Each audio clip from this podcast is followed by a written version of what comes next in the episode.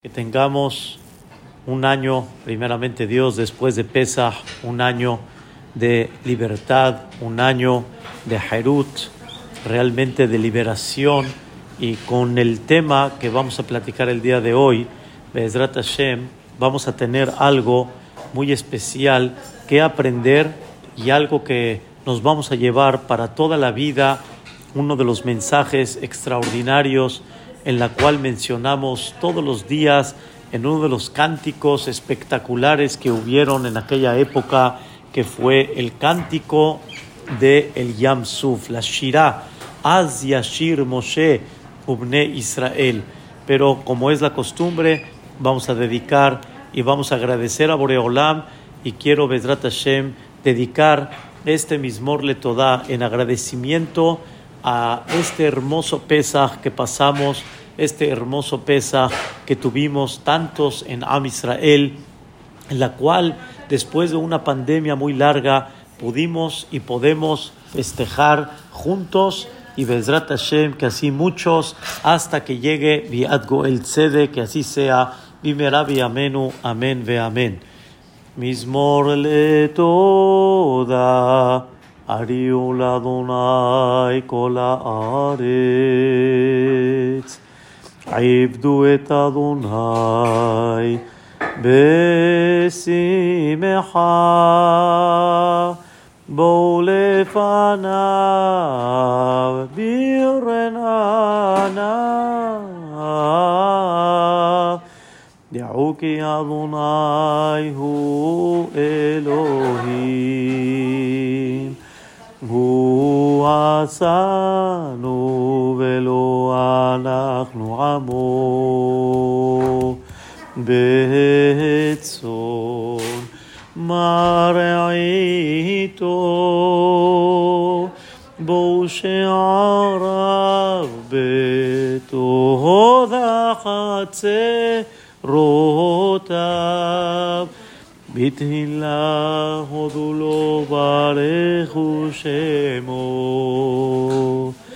כי טוב אדוני לעולם חסדו ועד דור ודור אמונתו.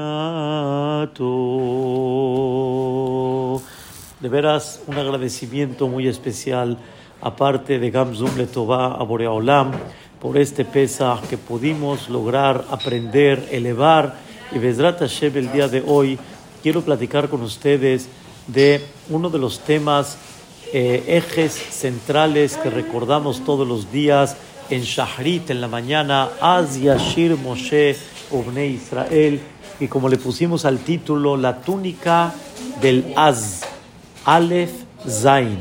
Y Bezrat Hashem quiero compartir con ustedes uno de los midrashim espectaculares que nos enseñan algo muy, muy especial. Dice el Midrash, cuando Akadosh Baruchu creó el mundo, dice el Midrash algo como que aparentemente se ve sorprendente. Y dicen los Jajamim, desde que se creó el mundo, Akadosh Baruchu no tenía su quise, quiere decir, no tenía su trono, no lo tenía basado, no lo tenía firme, hasta que el Am Israel cantó la Shirah y dijo Az Yashir Moshe.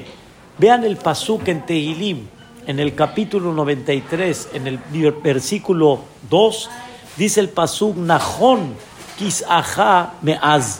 Es el famoso versículo de Hashem Malach Geut Lavesh. Ahí está escrito Nahon, tu trono Kisaha estuvo sólido y estuvo firme Meaz.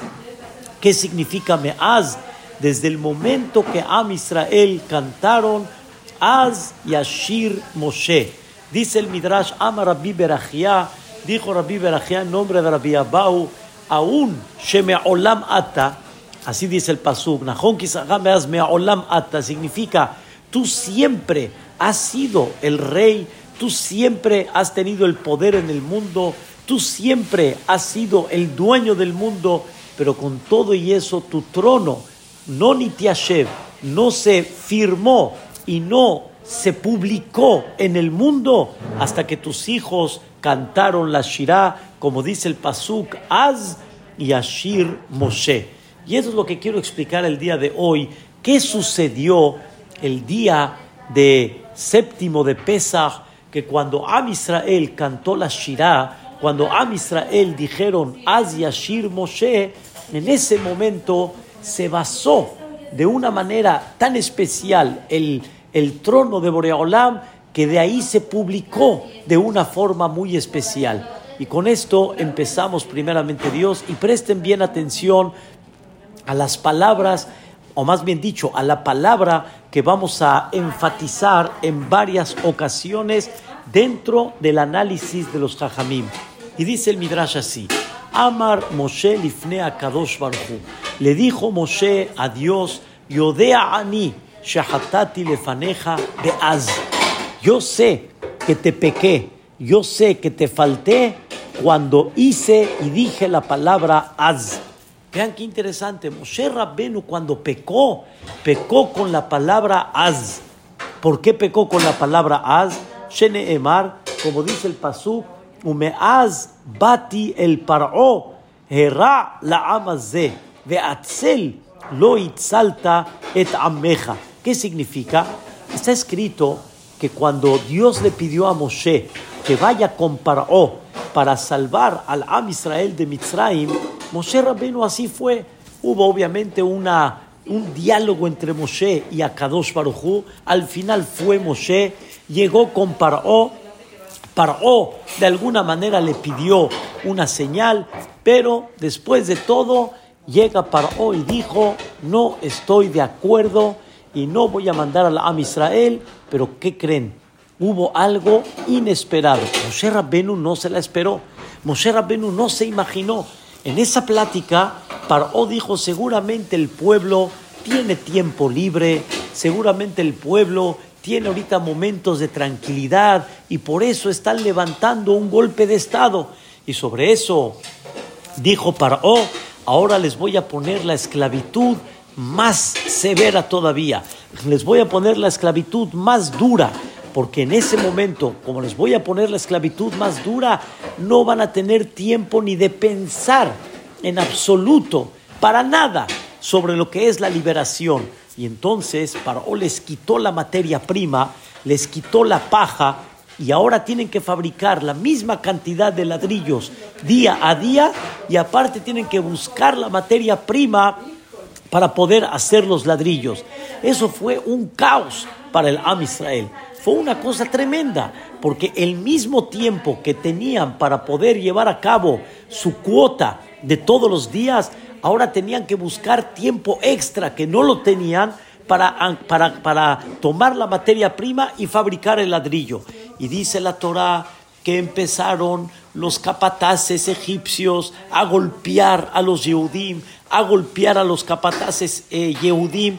Empezaron a, había capataces Goim, a los capataces Yehudim y también a los esclavos, al Am Israel, empezaron a golpear, empezaron a maltratar. Y en ese momento, ¿quién vio toda esta escena? Moshe Rabbenu. Y Moshe Rabbenu estaba muy dolido. Moshe Rabbenu dijo, pero ¿cómo? Yo vine a salvar al Am Israel.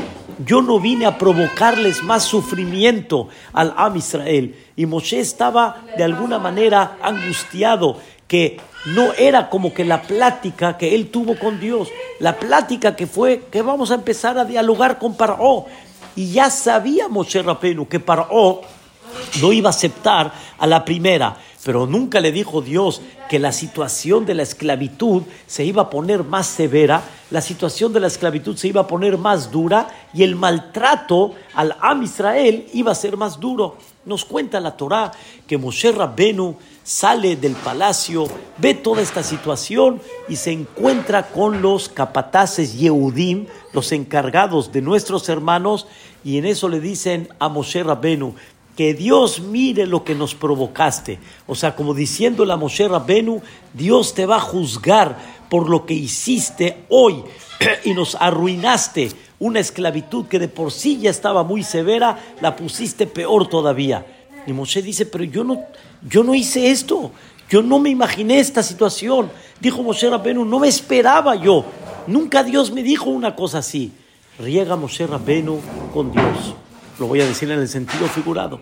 Regresa con Dios Moshe Rabenu y le dice estas palabras, que estas palabras y la palabra mágica que vamos a utilizar el día de hoy.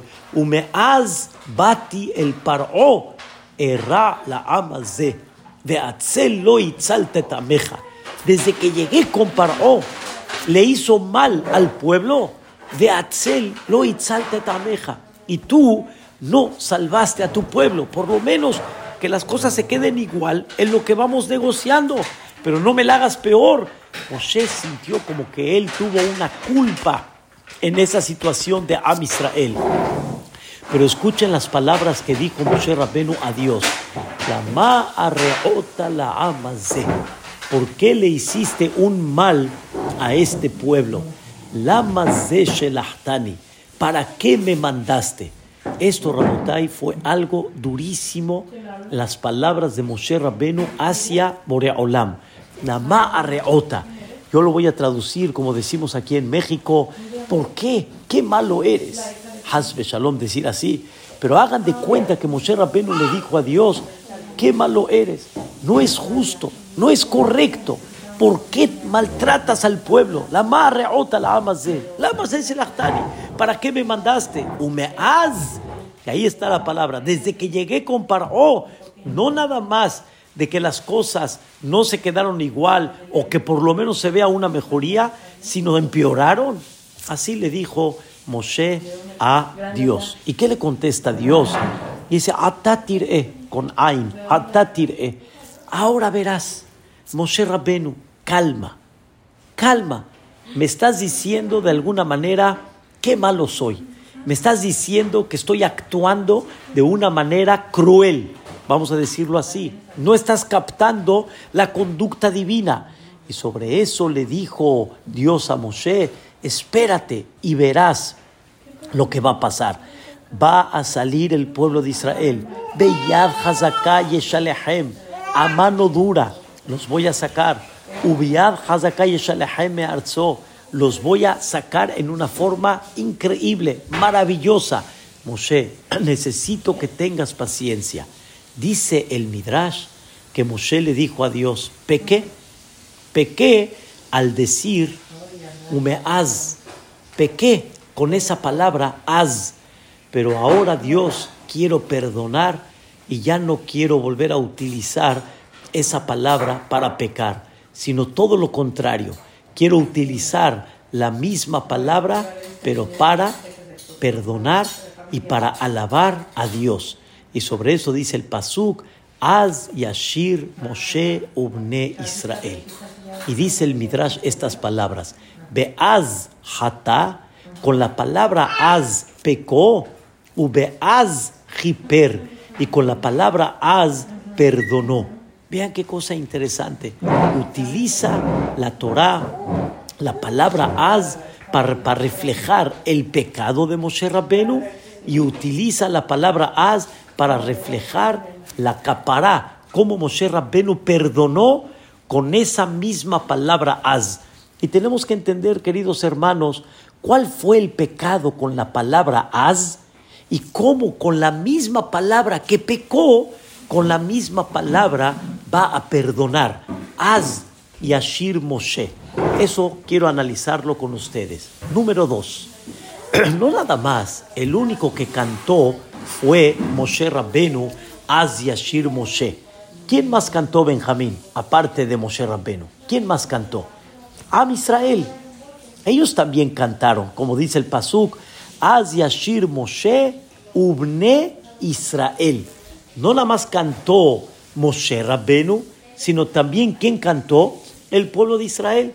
Les voy a hacer una pregunta. ¿También el pueblo de Israel utilizó la misma palabra Az para perdonar algo? ¿Algo en el pasado? Moshe Rabbenu, ya vimos, pecó con la palabra Az y se quejó de Dios. Se quejó por qué le hiciste un mal a este pueblo.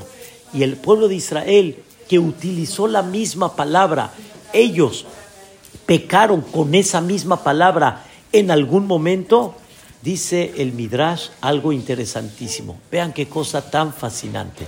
El pueblo de Israel no en Mitzrayim pecaron con la palabra az, pero sí tuvieron el mismo concepto de la palabra az.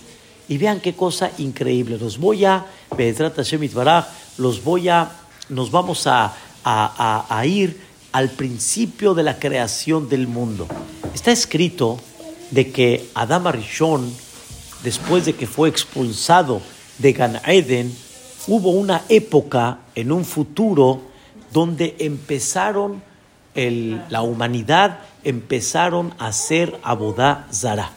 O sea, Adam Rishon estaba bien, Hebel falleció, Cain estaba bien, Adam Rishon volvió a tener otro hijo y al final este hijo que se llamó Shet, él tuvo un hijo que se llamó Enosh y dice el pasuk, escuchen las palabras, Az Ujal Likro Beshem Hashem.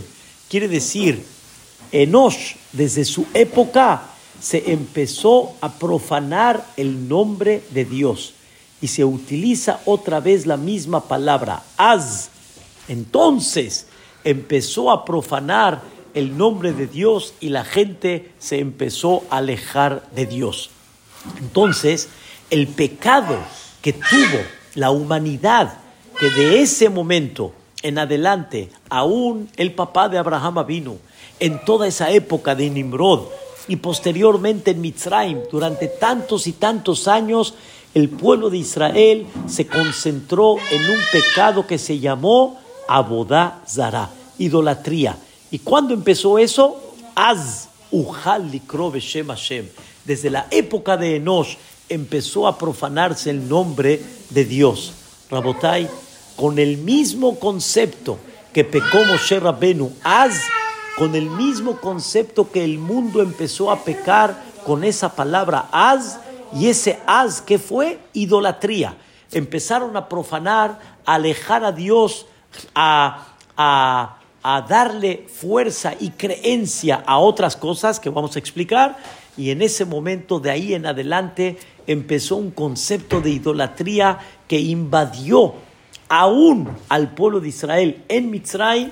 Y cuánto Dios tuvo que luchar para que Am Israel trate de conservar esa fe y que no fallen en esa idolatría. Porque desgraciadamente Am Israel falló en varias ocasiones, en el Eigel, cuando entraron a Eretz Israel, fue un tema de idolatría tremendo. Sin embargo, cuando Am Israel empezó a recuperar ese, esa falla de Abodazara, la empezó a recuperar cuando cantaron la Shirah. Az Yashir Moshe Ubne Israel.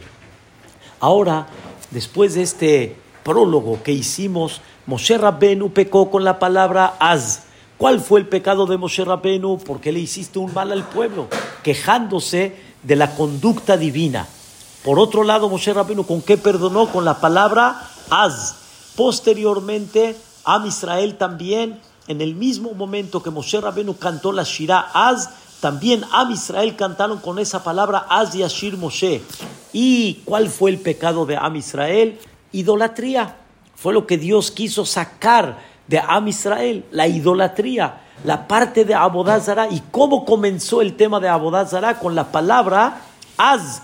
Con esto vamos a tratar de explicar cuáles son los dos enfoques del pecado de Abodazara con la palabra Az y cuál es el enfoque del pecado de Moshe con la palabra Az y cómo se perdonan las dos juntas con la misma palabra Az. Yashir Moshe Ubne Israel.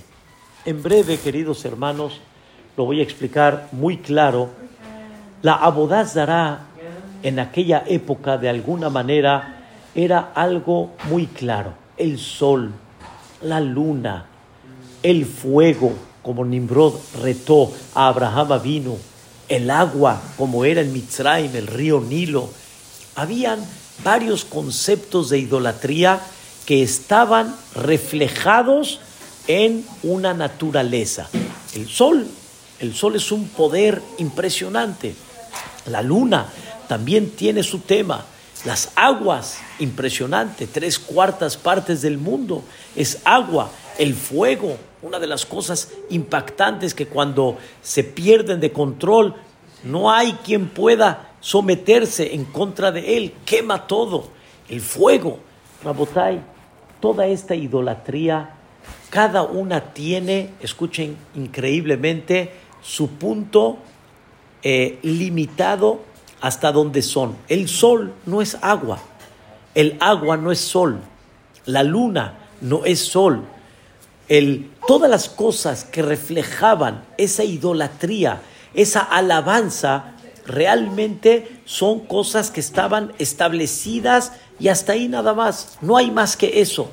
Y es una naturaleza que de alguna manera, de alguna manera impacta, de alguna manera impresiona. Pero llegó a Kadosh Baruj en Mitzrayim y demostró por primera vez en la historia del mundo que esa naturaleza no es naturaleza. Esa naturaleza no tiene un, un punto en la cual tiene que estar todo el tiempo como es, sino voy a demostrarte que, por ejemplo, el agua en el momento que es agua puede ser sangre. En el momento que es sangre puede ser agua. En el momento que hay sol hay oscuridad. Hay oscuridad, hay sol. Hay luz y no hay luz.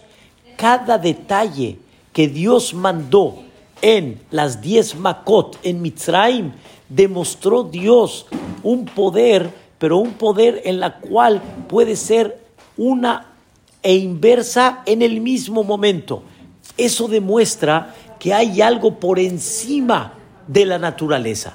Hay algo que puede controlar y realmente definir que esto es en el momento que Él quiere, puede ser a la vez esto y esto.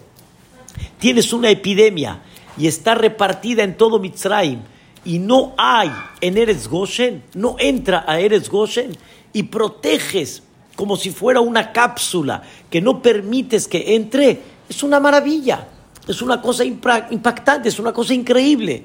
En otras palabras, Akadosh Baruj demostró su poder absoluto en esa naturaleza que él decide qué es y él decide cómo se lleva a cabo segundo a segundo. Y ahora quiero decir algo muy importante, porque esto sí es algo muy especial. Es verdad que Dios demostró su poder absoluto en esa naturaleza. No hay duda que Dios puede controlar y hacer cambios en el momento que Él quiera. Y delante de Él no existe una naturaleza. Delante de Él es pura voluntad divina. Pero, escuchen la idea más importante, la naturaleza es la voluntad de Dios para que haya un orden Escuchen bien la idea. Dios quiere que haya una naturaleza porque si esa naturaleza no está, si Dios no mantiene esa naturaleza tal cual como es, el mundo no se puede desenvolver. Imagínense ustedes que un arquitecto construya y de repente el cemento se convierta en papel. Se va a caer el edificio. Imagínense que quiero tomar agua para poder hidratarme y de repente se convierte en sangre. No me puedo hidratar. Imagínense que la mujer esté cocinando algo en, en la cocina y de repente está cocinando arroz y se convierte en, en chícharo. O sea, entonces no hay un orden. La naturaleza, queridos hermanos, Dios la quiere mantener segundo a segundo y la mantiene segundo a segundo así como se oye para que haya un orden, para que puedas desenvolverte, para que puedas tener hijos, para que puedas crecer, para que puedas estudiar. Si yo ahorita en la mesa donde está colocada el aparato de repente se convierte en cartón, se me cae. Si de repente la silla no es silla, no me puedo yo sentar. ¿Cómo puedo yo estar tranquilo si no hay un mundo que tiene una naturaleza?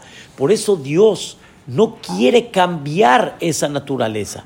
Por eso Dios quiere mantener esa naturaleza día a día, segundo a segundo, tal cual como es.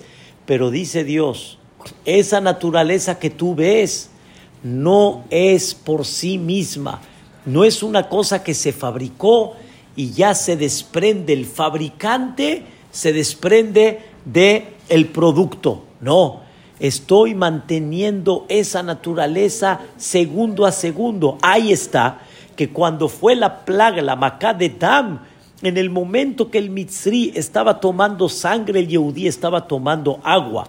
En el momento que el Mitzri tenía barriles llenos de sangre, el Yehudí sacaba, sacaba, acarreaba agua del mismo barril que el Mitzri sacaba sangre. Entonces todo el mundo se preguntaba, no entiendo, ¿qué es esto? ¿Es agua o es sangre? ¿Qué es? Escuchen la respuesta. No es agua y no es sangre. Es lo que Dios quiere que sea. Y Dios puede decidir que ahorita para ti es agua y es saliva y para el que está aquí al ladito es sangre. Porque la naturaleza todo es voluntad divina. Y así Dios demostró en todas las, las diez Makot, demostró su dominio absoluto y total en todo esto. Ustedes saben que cuando los Mitzrim se ahogaron en el mar, hay algo fantástico. Los Mitzrim se ahogaron y los Yehudim seguían dentro del mar. Muchos pensamos que los Yehudim salieron del mar y después, a la mitad del camino de los egipcios, se les cerró el mar. O sea, Dios les cerró el mar. No. A Kadosh Barujú le dijo al Am Israel: Ustedes van a seguir dentro del mar y los Mitzrim atrás se van a ahogar. Y eso lo decimos todos los días. Mi Mitzrayim Gealtanu, Hashem Eloquenu, mi Bet Abadim Peditanu, Kol Bejoreem Arakta, Jorja Israel Gaalta. Y aquí traduzco: Beyam Suflahem Bakata. Les partiste el mar. Bezedim Tibata. Y ahogaste a los malvados. Vididim y a tus queridos. Abruyam. Pasaron por él.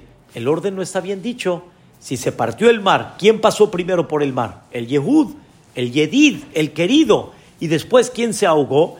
El malvado. Tendría que haber dicho, los queridos pasaron y los malvados se ahogaron. Y no dice así, decimos, los malvados se ahogaron y los queridos cruzaron. Quiere decir que conforme Am Israel estaba caminando en el mar, antes de que terminen su cruce, los mitzrim atrás ya estaban ahogados y por eso el pasuk termina Ubne Israel alejuba y betohayam. Aun cuando los mitzrim ya se ahogaron, el Am Israel seguía todavía dentro del mar. Entonces no entiendo. ¿Cómo? Una parte está partida y una parte no está partida.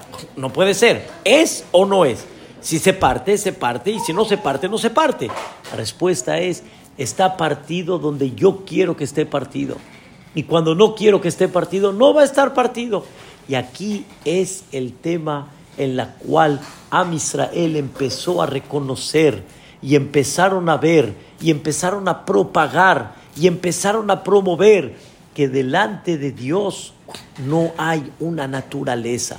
Delante de Dios hay nada más su voluntad divina. En el momento que Él decida sí, se hace. En el momento que Él decida no, se hace. Obviamente, queridos hermanos, hay una naturaleza que Dios quiere que se mantenga. Y por eso una persona no puede jugar con veneno y decir que el veneno no lo va a matar. Y la persona no puede jugar con una naturaleza que si estás en el décimo piso y te tiras, no te va a pasar nada.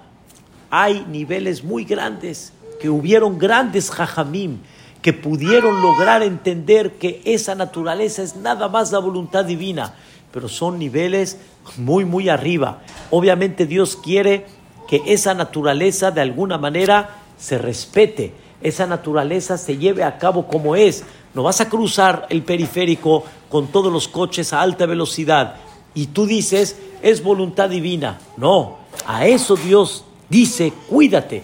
A eso Boreolam dice, tienes que guardar tu salud, tienes que cuidar tu cuerpo, tienes que cuidar tu naturaleza, pero cuando nosotros, aquí viene el punto esencial, cuando nosotros estamos en alguna situación, en callejón sin salida, en una situación en la cual no sabemos qué puede llegar a pasar, ahí no vamos a perder la esperanza y sabemos que hay uno que controla esa naturaleza y en el momento que Él decida, en ese momento todo puede suceder. Y ahora quiero, Bezrat Hashem, decirles el secreto de la palabra Az en el punto número uno, este que estamos platicando. La palabra Az está compuesta de dos letras, Aleph, Zain. ¿Qué es Aleph, Zain? Aleph es Ehad. Ehad es único. Cuando hablamos de único, escuchen bien, no es primero, segundo, tercero, cuarto. Ehad es único, único. No hay como él, es único. Ese único está por encima del número 7, de la letra Zain. ¿Qué representa la letra Zain? 7. ¿Qué es el número 7? Es la naturaleza. La naturaleza. El número 7, Rabotai, siempre representa en conceptos toraicos la naturaleza. ¿Quién está por encima de esa naturaleza? Ehad, Akadosh Baruchu. Le llama el Maharal Miprak, Ehad, Rojeb al Shiva. El uno está por encima, montado del Shiva. Está por encima del siete. Y por lo tanto, nunca pierdas la esperanza. Nunca digas cómo, nunca digas de qué forma, porque hay uno allá arriba que controla todo. Hay uno allá arriba que en el momento que Él quiera, todo puede llegar a suceder. Y por lo tanto nunca debes de levantar las manos. Señoras y señores, cuando un yehudí está frente a una situación que no tiene salida, no tiene salida. Normalmente, ¿qué hacemos nosotros como Yehudim? Benjamín, ¿qué hacemos nosotros como Yehudim cuando no hay callejón sin salida? Agarramos el Tehilim y nos ponemos a leer y ponemos a decir tefilá. Señoras y señores, quiero preguntarles, ¿qué vas a ganar con el Tehilim y qué vas a ganar con la tefilá en contra de los pronósticos de la naturaleza? ¿Qué vas a ganar? Quiero contarles una historia. Hace muchos años, muchos de los que vivimos en México recordamos en el Colel Maor Abraham, afuera, una persona, un, un goy, atropelló y este, Barminan, Barminan, eh, lo empujó muy fuerte a un gran amigo que Baruch Hashem, hoy, bendito sea Dios, no nada más está en vida, sino con familia, con nietos, yernos, nueras, increíble. Pero lo, lo, lo, lo empujó y lo, atropelló de una forma que llegó muy, muy grave al hospital, muy grave. Llegó con el cerebro inflamado, llegó con el pronóstico muy negativo. Recuerdo como hasta ahorita estábamos en el hospital inglés aquí en México y en ese momento cuando los doctores dijeron ya no hay nada que hacer. Todos en el hospital inglés, me refiero a los que estábamos allá, los grandes compañeros, Abrehim, nos pusimos a rezar y pusimos a leer Teilim. Recuerda hasta ahorita la escena. Y yo levanté la mirada y vi enfermeras, enfermeros, doctores, nos estaban viendo y como que diciendo, ¿qué están haciendo? ¿Qué están haciendo? Pidiéndote fila. ¿Qué? ¿Qué están haciendo? Los pronósticos, los aparatos, todo está muy claro.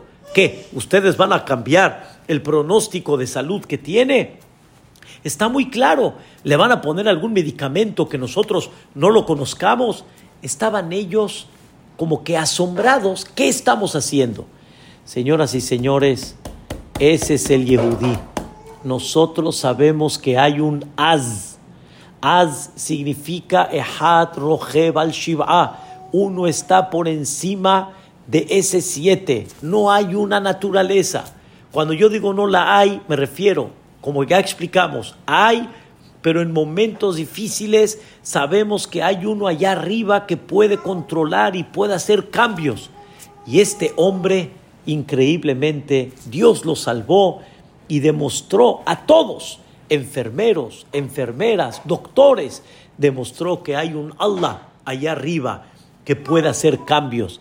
Y Dios en generaciones lo ha demostrado. Dios ha demostrado y ha hecho situaciones que la gente diga Hashem hu ha Elohim. Hashem hu Elohim se refiere, Él tiene todo el poder. Y en el mismor le toda, queridos hermanos, el que mencionamos y cantamos al principio, vean qué hermosas palabras dice el mismor le toda. ¿Saben qué es mismor le toda? El cántico de agradecimiento. ¿Agradecimiento a qué? A situaciones críticas que la persona estuvo y Dios lo salvó. Y a eso viene el mismo le toda. ¿Y qué agradezco a Dios? De Aú. Quiero que sepan que Hashem Hu Elohim.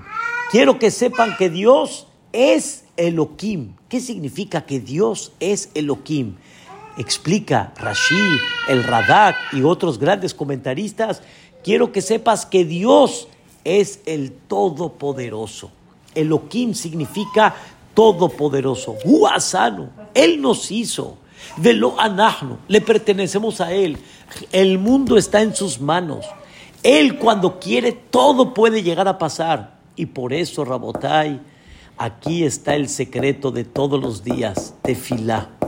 Tefilá, Rabotai, estamos en manos de aquel que la decisión está en él, aquel que cada detalle de la vida, todo puede llegar a cambiar, todo puede suceder, no hay nada imposible en sus ojos.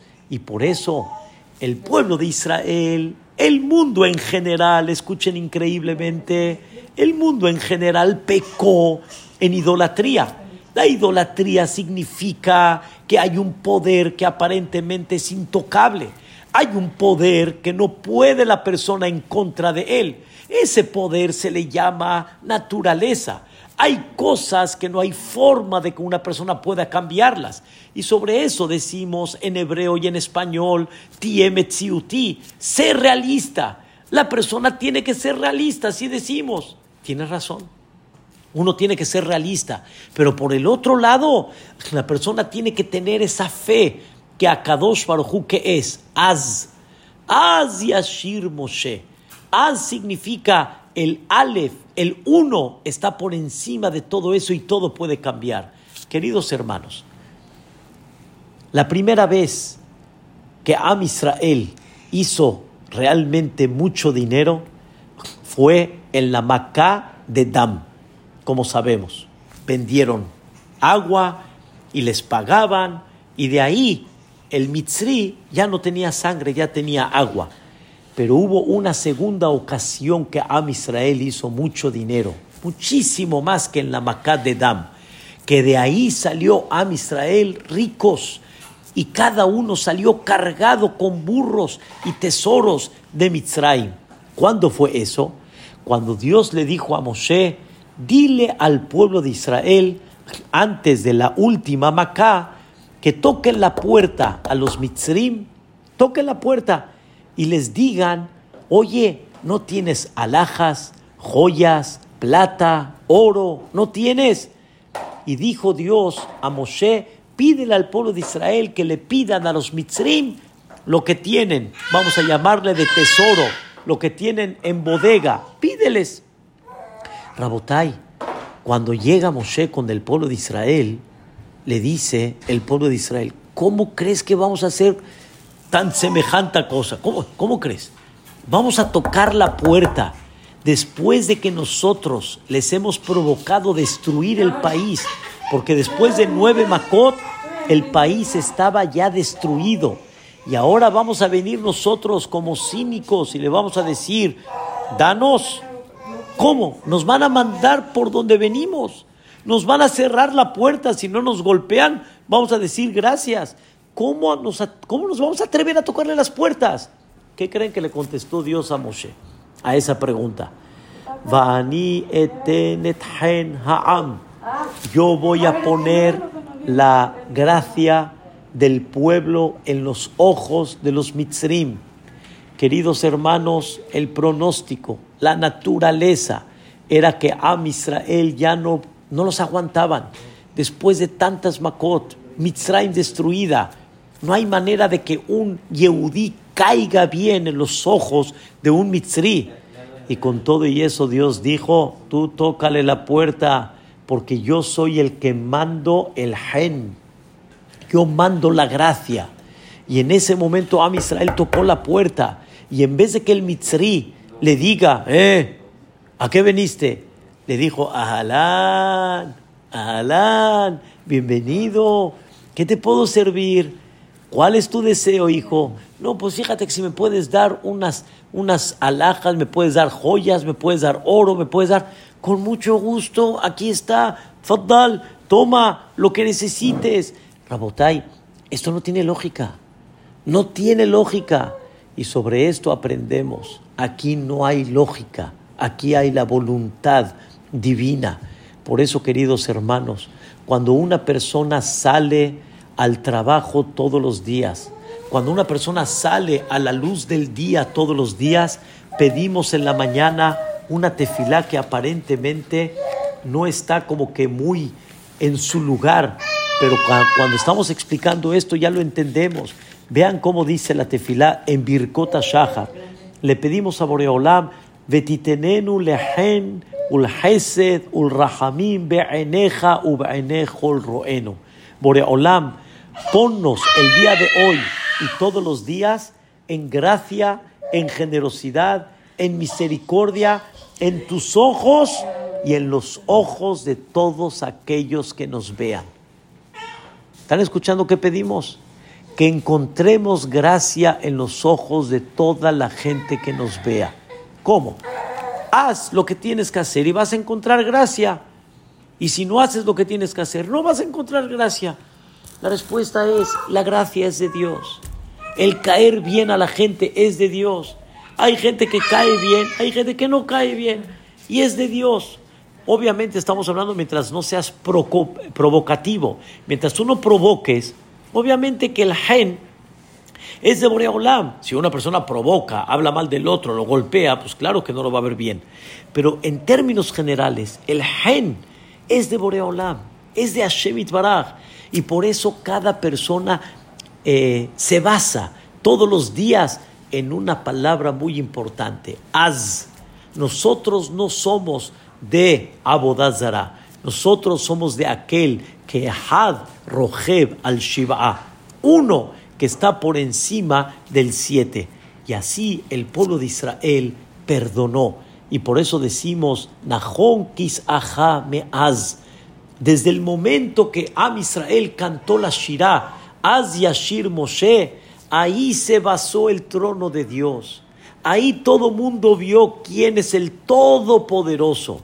Ahí todo mundo se dio cuenta que delante de Él no hay esto sí, esto no. Cuando Él quiere, todo se puede llevar a cabo. Cuando Él quiere, todo puede cambiar. No hay nada imposible en los ojos de Él. Eso es el primer concepto que el mundo publicó y principalmente Am Israel publicó en el momento que se hizo la Shirah. Az Yashir Moshe Ubne Israel. El que estudia perfectamente bien, es increíble ver cuando el Yehudí entró al mar, normalmente el mar cuando se parte va hacia abajo, va en declive. Y Am Israel no caminó en, declive, Am Israel caminó derechito dice el Midrash, cuando el mar se seca, normalmente lo que hay abajo es lodo. Y Am Israel caminó en un piso antiderrapante, no tenía ningún problema. Am Israel sigue cruzando, los Mitzrim empiezan a cruzar, los Mitzrim cruzan de forma natural. Los Mitzrim cruzan con un piso lleno de lodo. Los Mitzrim cruzan con un piso caliente. Y así se hizo una carambola tremenda. ¿Cómo? Am Israel cruzó en un piso derecho, antiderrapante, tranquilo, y los mitzrim hacia abajo, entonces no entiendo, o sí o no, eso es lo que estamos hablando. Y por eso, queridos hermanos, es importantísimo saber que la base del judaísmo está en la salida de Mitzrayim. Por eso es muy importante estudiar la salida de Mitzrayim. Muy, muy importante todo lo que representa la salida de Mitzrayim.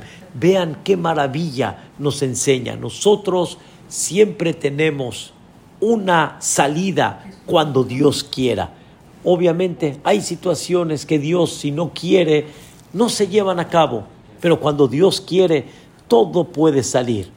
Y ahora vamos a ver, Be'ezrat Hashem Baraj, cuál fue el pecado de Moshe Rabbenu.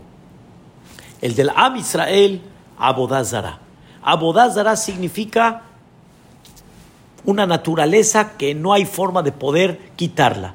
Dios demostró que Él tiene el poder en toda esa naturaleza. Y de ahí aprendemos hasta el día de hoy que cuando Dios quiere todo puede cambiar. Que no hay, no, no hay, no hay ser realista. No hay de que pisa el piso y abre los ojos. En el momento que estés encerrado, pídete fila y todo puede suceder. Quiero decirles nada más. el segundo día de Pesach, exactamente el segundo día de Pesach, fue el día que colgaron a Amán. Amán, Amán, el famoso Amán de Purim, lo colgaron el segundo día de Pesach.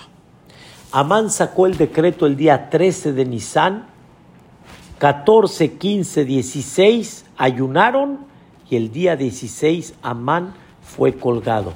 Rabotai, en cuatro días Amán estaba acá, en cuatro días Amán ya estaba colgado.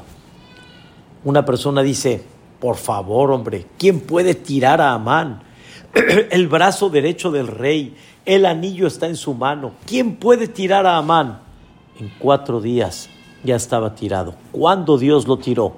En para demostrar que ese uno está por encima del siete.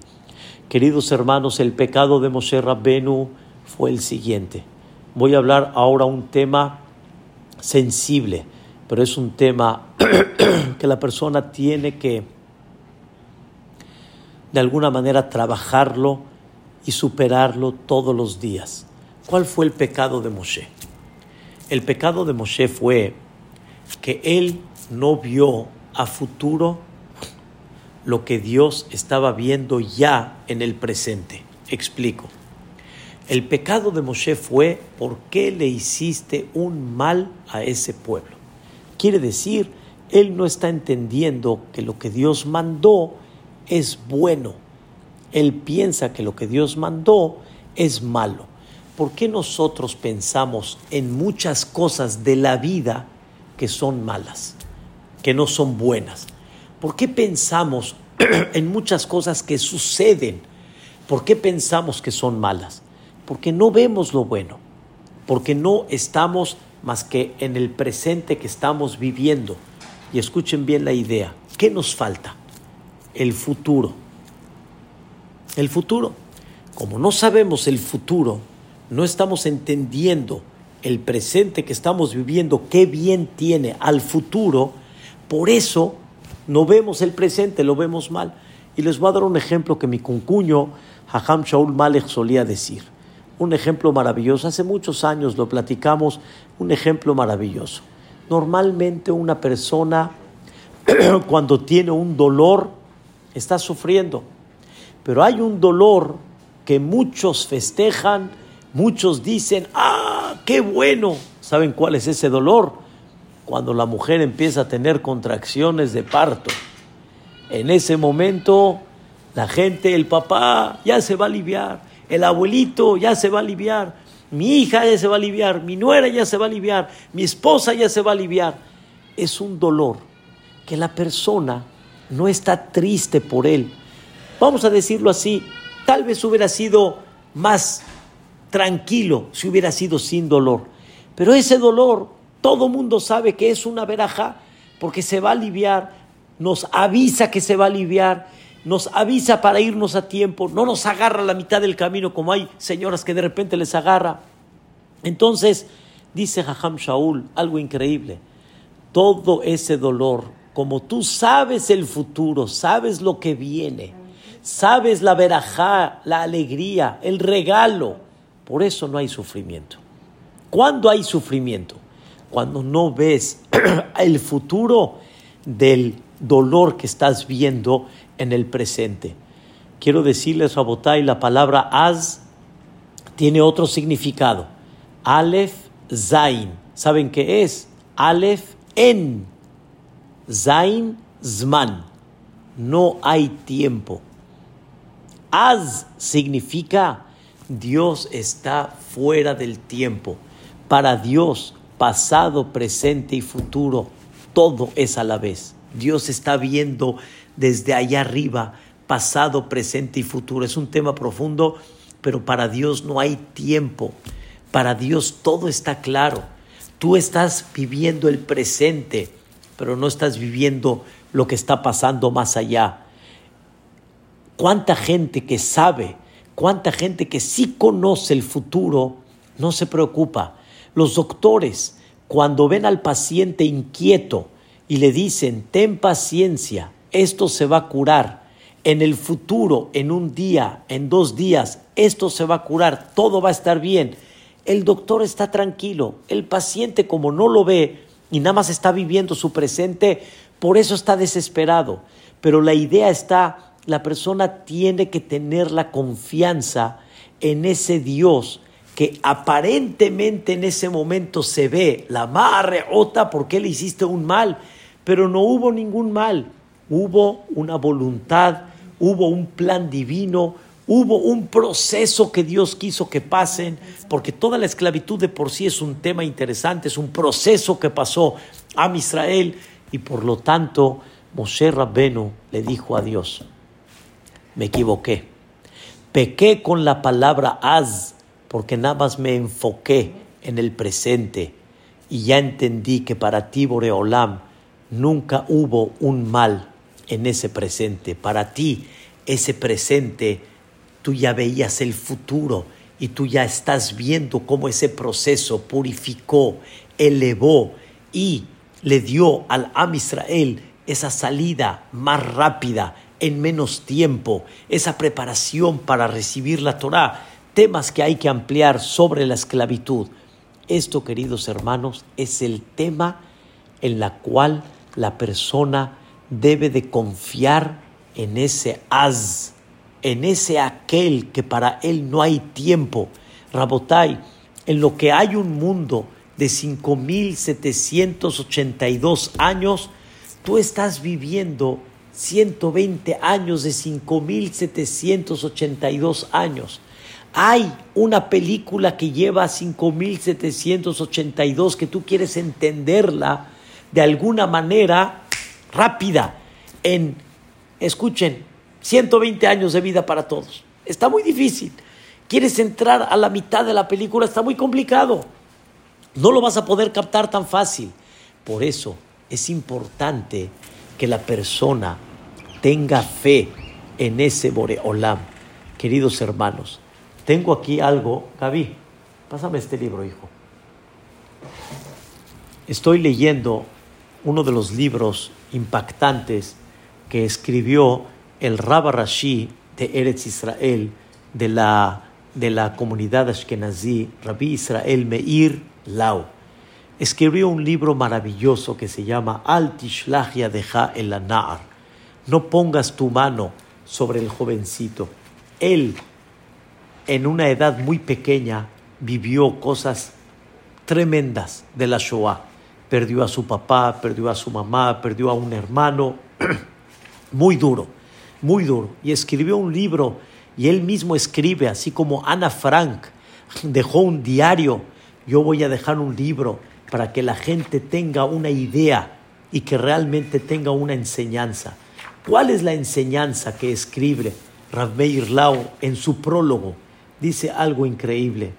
Shelomo Amelech, escuchen qué cosa impresionante escribe Rav Meir Lau.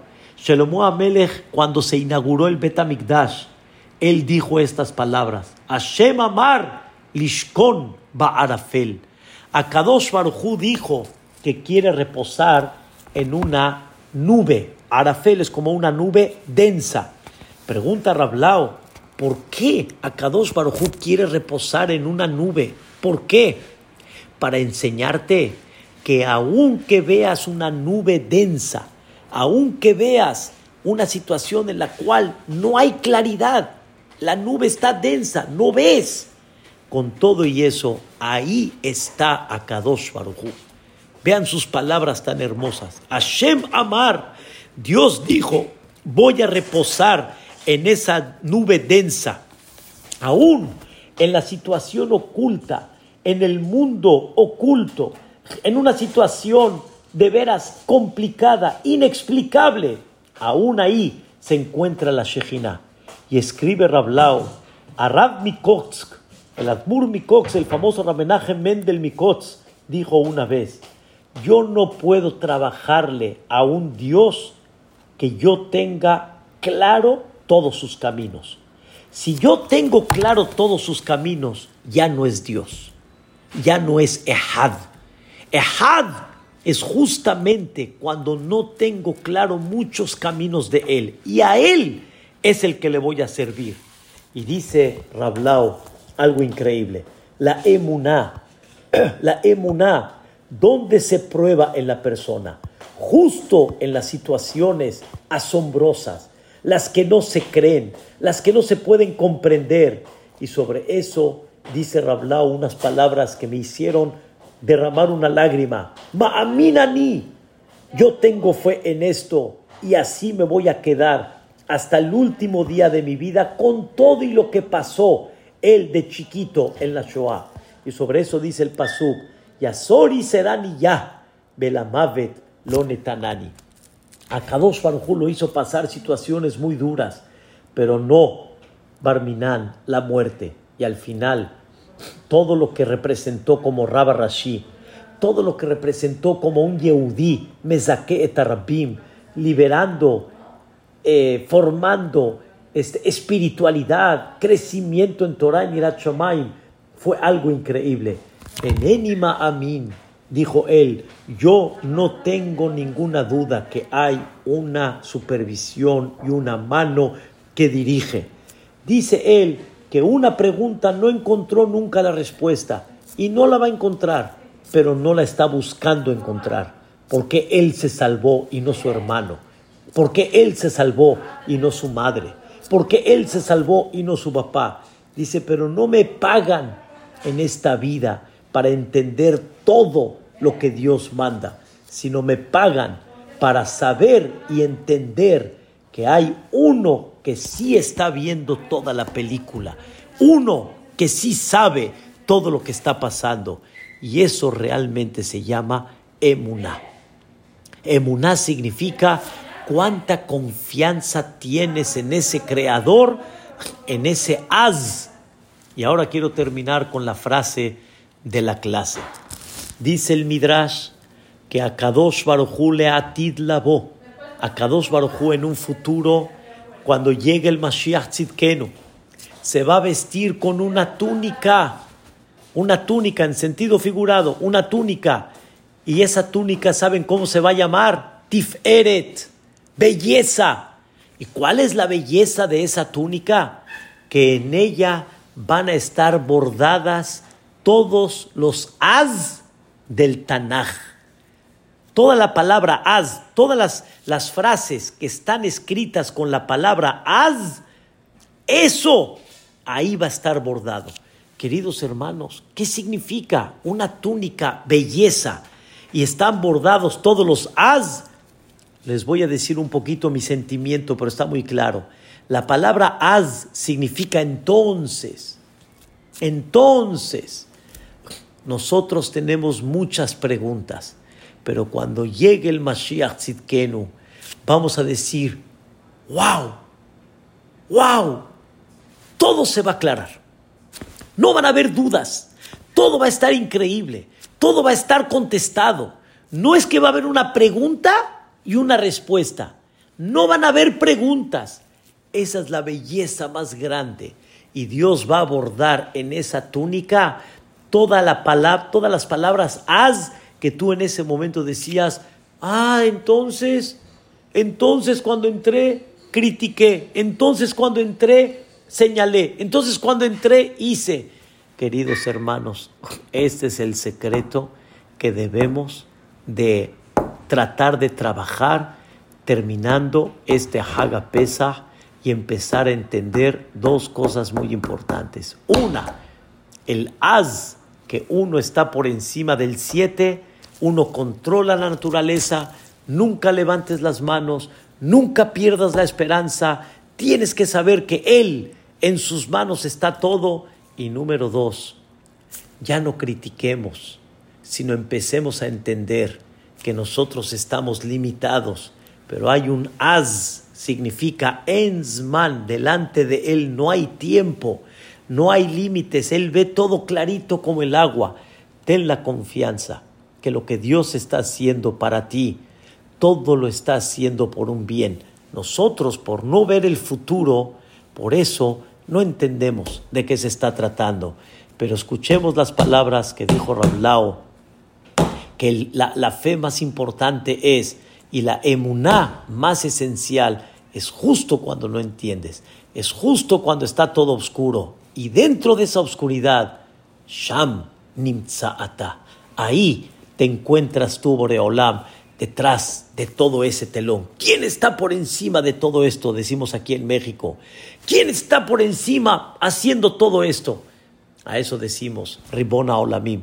Por eso en la amidad decimos, que Abraham, que Yitzhak, a él, Agadola, Gibor, Anoray. ¿Cómo decimos? El Elión. El Elión quiere decir, Él está arriba de todo, Él está por encima de todo. Y aunque aparentemente se vea no productivo para ti, pero tienes que confiar que colma de Avid Rahamaná, todo el que hace el misericordioso lo hace para bien. Me despido de ustedes con una frase que Dios le contestó a Moshe Rabbenu. Cuando Dios escuchó las palabras de Moshe, ¿por qué hiciste un mal? ¿Qué le contestó Dios una perashá después? Vaidaber Elohim el Moshe. Habló Elohim. Elohim significa justicia, duro. Habló Dios con Moshe. Vayomer Elav y le dijo a él, Ani Yud Ke Ke.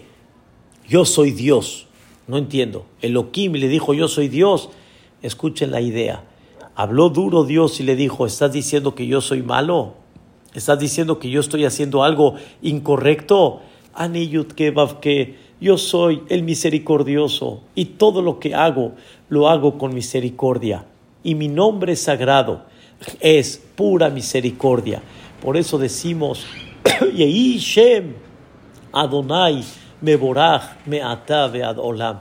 Que sea ese nombre misericordioso, que sea ya bendecido de hoy para siempre. Mi Mizrach Shemesh Ad Mehulal Shem Hashem. Hashem Adonenu, Dios que es nuestro patrón, Ma'adir Shimcha, qué tan fuerte es tu nombre, Bechol Haaretz, que lo podamos ver y Bezrat Hashem pronto, Bebiadgo el Tzedek, Bimerabi Amenu, Amén, Be Amén. Muchas gracias a todos.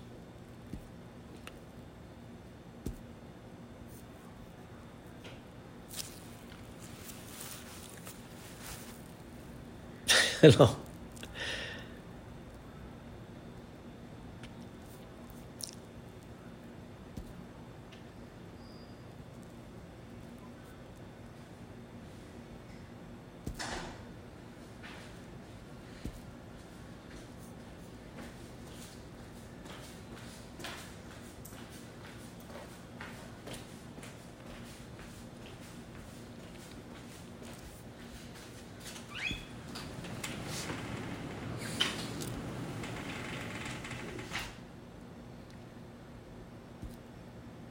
Es un placer.